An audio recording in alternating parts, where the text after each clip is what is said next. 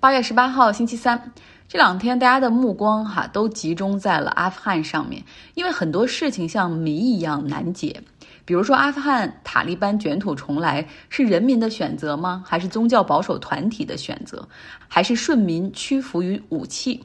再比如说，来看一组数据哈，美国在二十年间在阿富汗投入了二点二万亿美元。有两千四百多名美军战死沙场，但因为美军的存在，他们和塔利班之间不断发生交火，以及塔利班发动的恐怖袭击等等，总共在这场战争中有造成了四点七万名阿富汗平民的丧生。所以，阿富汗人对美国人的态度究竟是什么？是救世主还是灾难？再来看另外一组数据。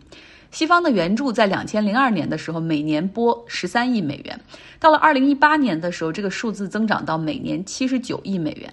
可是，在阿富汗国内，它的贫困率却从百分之三十四上升到了百分之五十九。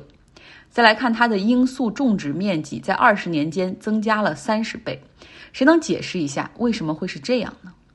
现在看起来，阿富汗政府。和他的安全部队整个就是腐败无能，但为什么帮着建立起这些政府和体系的美国没有去及时改变它？那许多阿富汗人现在离开这里，想去西方生活，究竟有多少人可以获得签证离开？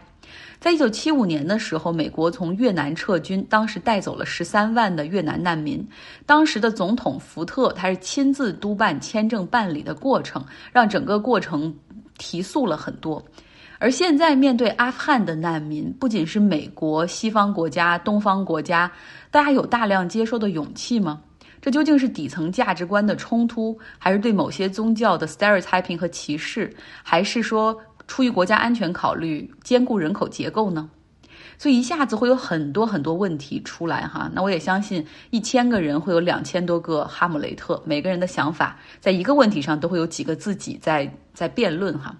那么今天还是照例传了一些照片到微信公号张奥同学上，其中有一张照片是美国用军用飞机将部分阿富汗人进行撤离，大家可以去我的微信公号张奥同学上看一下，一个军用飞机上究竟可以坐多少人。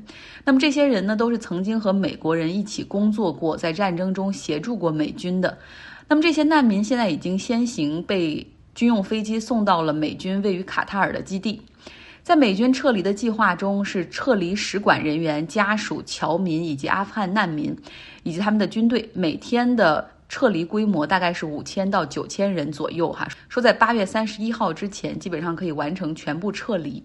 那同时呢，美国使馆也发布安全通知，说在阿富汗境内的美国人，如果不能够及时赶去喀布尔机场接受撤离的话，那么未来他们的安全只能由自己负责了。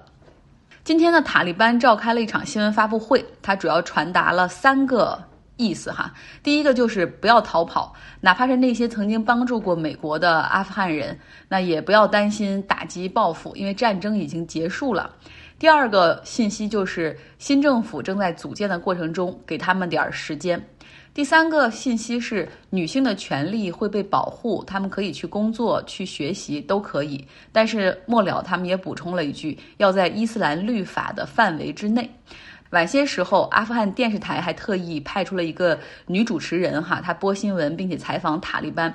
她此前一直都是在播新闻，哈，但是当塔利班即将进入喀布尔之后，电视台就决定撤掉所有的女主播。但是现在看到这个塔利班啊，愿意去宣传一下他们对女性的态度，所以又让她重新上岗了。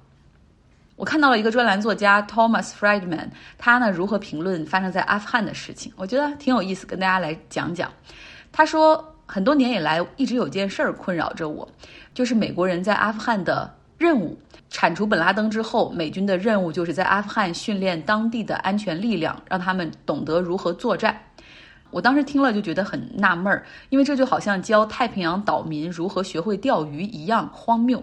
阿富汗人是知道如何打仗的，他们曾经让英国企图的占领损失惨重，他们赶走过苏联的入侵。他们陷入过长期的内战，他们知道如何去打仗，如何去战斗，但是能不能有战士的样子，就要看他们的决心了。现在看起来，塔利班是有这个决心，他们要把西方驻军赶走，要把喀布尔腐败西化的政权推翻。在这个过程之中，他们用一种宗教民族主义情绪在鼓动士气，恢复伊斯兰律法的社会，不论是宗教、文化、法律还是政治，这是他们希望的哈，并且倡导的。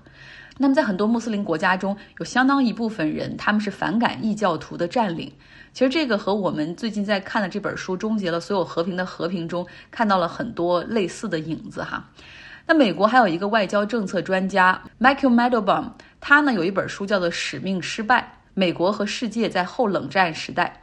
这本书中说，在其他国家，美国是可以阻止坏的事情发生，但它从来没办法带来彻底好的变化。那我们回到这篇专栏哈，这个专栏里写到说，阿富汗塔利班现在庆祝胜利，对他们来说的考验才真正开始。首先，是否能够有经济上的发展机会，让大家能吃得上饭？是否会滥用伊斯兰的教法，和过去一样，让人们生活在恐怖之中？是否会延续和恐怖分子的勾连？塔利班的中央能否控制他们在地方的势力？他们是否会攻击留在阿富汗的外国人？他们能不能够获得国际援助？需要达到什么样的条件？这值得说一句。阿富汗中央银行的很多的美元储备和黄金储备都在美国哈，然后现在拜登政府是把这个储备的通道给关闭了，就阿富汗政府的钱不会直接落到塔利班的手中，而是需要塔利班达到一些条件的哈，所以塔利班能否达到这些条件也是个问号。那如何处理和他周边大国的关系，这也很重要，像巴基斯坦、印度、俄罗斯、伊朗以及我国，如何平衡和这些大国之间的关系哈？另外就是如何对待他们的百姓。现在的阿富汗和二十年前不一样了。二零零一年的时候，阿富汗几乎是没什么人有移动电话，而现在百分之七十的人都有手机可以移动上网。百姓了解世界，也可以很轻易的让外界了解他们。塔利班对待百姓的方式肯定会跟二十年前有所不同。如何评述现在的塔利班？也许我们还需要时间哈。如何评判美军的撤军呢？也需要时间。一个很关键的指标就是看，就是未来美国是否会遭遇来自阿富汗地区的恐怖主义威胁，所以也需要时间来评判。那么最后呢，这个专栏作家说，在美军撤离的过程之中，塔利班重新掌权，让全世界对阿富汗投来了可能自二零零一年之后前所未有的关注。他希望更多的人可以注意到，现在利比亚、黎巴嫩、也门、索马里每天都在发生人道主义危机，我们也需要关注一下这些地方。我们最近在读《终结了所有和平的和平》，其中也谈到了阿富汗的独立。其实看了这段历史，我才发现，哦，这个多灾多难的阿富汗，实际上它在一九一九年八月十九号就宣布了独立，比同在中东的埃及还早了两年。阿富汗的情况呢，在大博弈阶段的时候，我记就是阿富汗的地理位置就是非常关键的，因为它要连接在印度的路上嘛。大博弈阶段的时候，已经是显示它的重要了。阿富汗的埃米尔遇刺，然后新任的埃米尔上台，宣布自己独立，在四月十九日宣布将独立处理一切的内政和外交事务。之后，他便进攻英属印度，袭击印度。一九年五月三日，一支阿富汗军队跨过边境，然后进入英属印度。于是五月五日，印度总督给伦敦发电报说，第三次阿富汗战争似乎爆发了。但是英国跟阿富汗他只是打成平手，于是那个阿富汗也撤军，英国也无力追击。当时英国他已经无力去派出更多的军队来去追击阿富汗。